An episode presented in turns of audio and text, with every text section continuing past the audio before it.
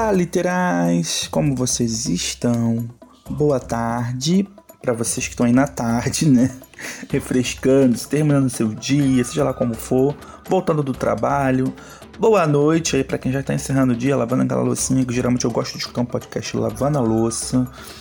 E bom dia aí se vocês estão indo pro trabalho, tá começando o dia. Enfim, seja como for, vamos de resenha, né? Uma literatura nacional. Um livro que eu não tô vendo ninguém muito fa falar muito dele não, mas eu acho que ele merecia ser falado, né? Aí, que é o som do rugido da onça, da Micheline Verunsky, da Companhia das Letras. Então, solta a vinheta e vamos falar desse livro que é sensacional. Vamos mostrar cultura para esse povo? Um adulto é triste e solitário. A grande maioria dos livros bons são livros de grande qualidade. Sou fã, quero service. é a afinação da interioridade. Gente, então, esta história, este livro também tem uma orelha de Itamar Vieira Júnior, autor do Tortarado, né? Uma orelha não, tem uma atrás dele, né? E a escritora Micheline Verunsky, que eu não conhecia, é badaladíssima, ela é historiadora, né? Ela já ganhou o prêmio São Paulo de literatura Nossa Teresa, que é o livro que ela ganhou, né? Vida e Morte de uma Santa Suicida. Foi finalista do prêmio é, do Rio, né? Rio de Literatura. E finalista do prêmio Oceanos, que o Itamar Vieira Júnior ganhou com o Tortarado. Então ela não é fraca não, né, gente? Não é fraca. O livro não é muito grande, é um livro de cento, acho que 150 páginas mais ou menos. Deixa eu ver aqui ah, no livro aqui que está nas minhas mãos. 150, 160 para ser mais exato. É um livro fácil de ler, né? Eu, eu achei fácil, porém tem umas suas armadilhas, né?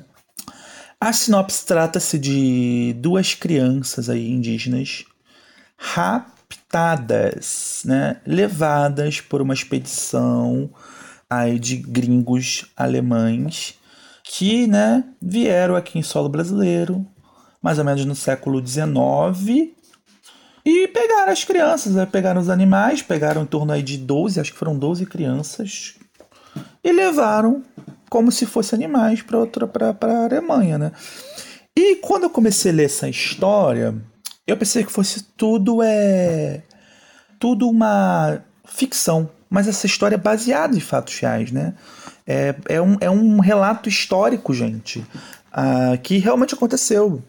Foram duas crianças indígenas de, chamadas Júri e Miranha. Acho que é da, uh, da, da. Eu não sei dizer se é de um povo chamado Miranha. Eu não conheço bem os povos, a gente deveria, né, como brasileiro, conhecer foram levadas como peças e exposições para o reino da, ba da Baviera, né? Baviera, que hoje em dia seria a capital da Alemanha, Berlim. Gente, me desculpa, uma errata aqui. Eu não gosto de fazer, falar muitas informações erradas. Mas assim, a Baviera, né, que eu falei que era o é, reino da Baviera, lá da, da rainha, que na história do livro ela faz um monumento às duas crianças raptadas, né? Tem até hoje lá, acho que no museu. Não é a capital da Alemanha, Berlim. É Munique. E acho que Munique não é a capital da Alemanha. Acho que é Berlim, tá? Então uma é uma errata aí.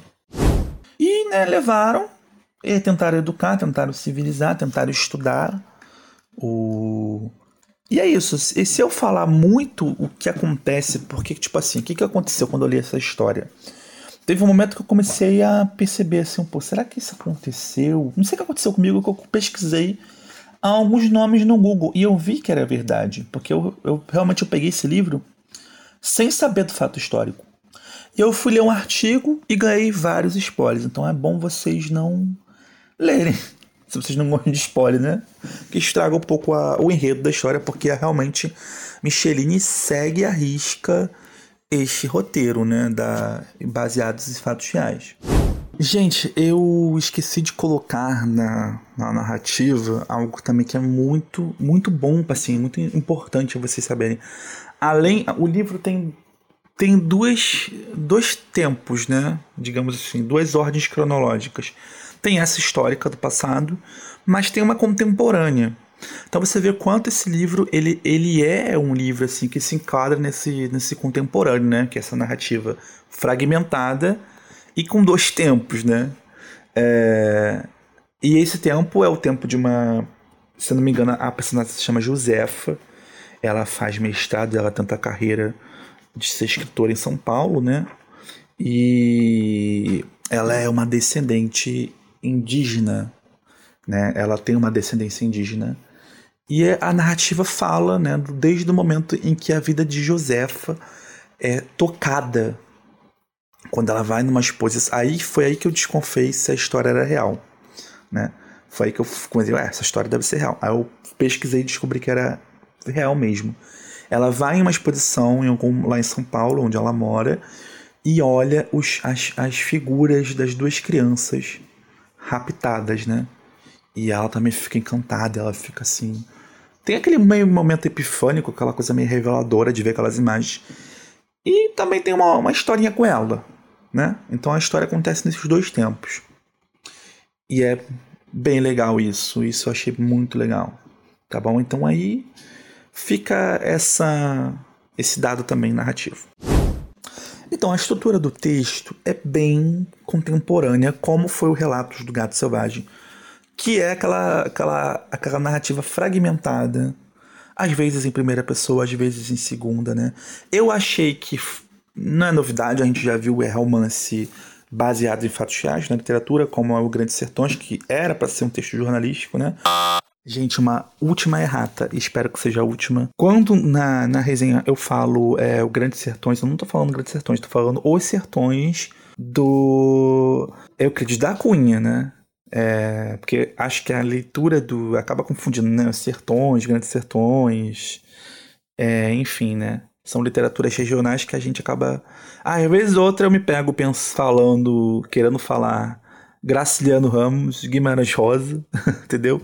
Mas é Os Sertões de Euclides da Cunha que eu faço a referência neste, nesta errata, tá bom?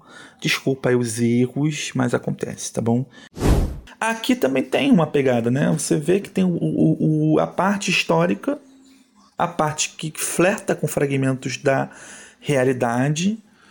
A parte, o livro é extremamente poético. Às vezes, quando vai para a primeira pessoa, é quando a indígena principal, a criança principal, são dois, são duas crianças, né, que se destacam na história. Mas a criança principal, que é a menina indígena, ela fala com a natureza, né? O índio ali para essa narrativa, ele se comunica com os animais, com o rio. Tem momentos que o rio né? Algumas figuras da natureza narram essa história e é lindo, é poético e é um. Eu achei um livro é, com uma densidade, né? Com é, é, uma história esquecida porque a gente não fala dessas histórias no, no Brasil, né? E outras histórias que aconteceram, coisas terríveis que aconteceram com o povo indígena e pá, fica por isso mesmo, ninguém fala. E além de trazer esse, esse recorte terrível da nossa história, ainda, né, tem essa pegada poética ainda que é muito bonita. O que eu achei? Eu achei um, uma boa literatura, um bom livro que deveria ser falado mais. Talvez, tra, tra, é, sei lá, falado no ensino médio é um livro que não é tão difícil, na minha opinião. Dá para entender, né? Talvez ele é trabalhado com crianças do ensino médio, quando crianças não, não são mais crianças, adolescentes, né, do ensino médio. Que, poxa, é bem interessante. É um livro que eu acho que com o tempo será. Ele ganhou o prêmio Jabuti do ano passado, foi por esse motivo que eu li o livro, né? Também foi esse motivo que me trouxe ao livro. E além de ter sido um livro premiado, né, assim, uma, o livro mais premiado do ano passado, que é o Prêmio Jabuti é o maior prêmio da literatura brasileira, é mega necessário. É um livro que fala e há pouco tempo agora aconteceu aquelas cenas é, horríveis do povo Yanomami, né? Terrível as cenas, é não vou nem entrar em detalhe, mas vocês que acompanham noticiários devem saber. Então é um livro que conversa muito, sabe? E nem é impossível você não lembrar do som do rugido da onça. Quando você se depara com essas cenas é, terríveis de maus tratos ao índio. É como se este episódio, né, de duas crianças serem raptadas vou botar como rapto mesmo, porque retiradas, crime. Foi um crime, né? Por mais que naquela época não se aceitasse é, esse olhar, né? Não tinham esse olhar sobre o, os povos originários, mas é um livro muito que dialoga com todos esses acontecimentos desse holocausto que aconteceu, né? Para mim isso é um holocausto, um, é um crime bárbaro que desde 1500, né, aí mais ou menos, desde quando o Brasil foi invadido, vou botar invadido porque é assim que tem que ser tratado, tem acontecido esses crimes e ninguém natural e ficou algo natural, né? Naturalizou-se como algo ok, acontece. Então acho que esse livro é uma literatura que além de poética, além de histórica, de trazer esse dado histórico, nos lembra que não é para ser naturalizado coisa nenhuma, né? É para ser lembrado como um crime e é para reviver essas pessoas apagadas da página da história do Brasil como as verdadeiras heróis, heroínas e heróis, né? Porque é assim que eles devem ser tratados. Eu acho que é isso. Arrasou esse livro, recomendo a leitura. E é isso. Espero que tenham gostado. Então, fiquem com Deus aí e sei lá, boa tarde ou bom dia. Valeu, pessoal, abraço.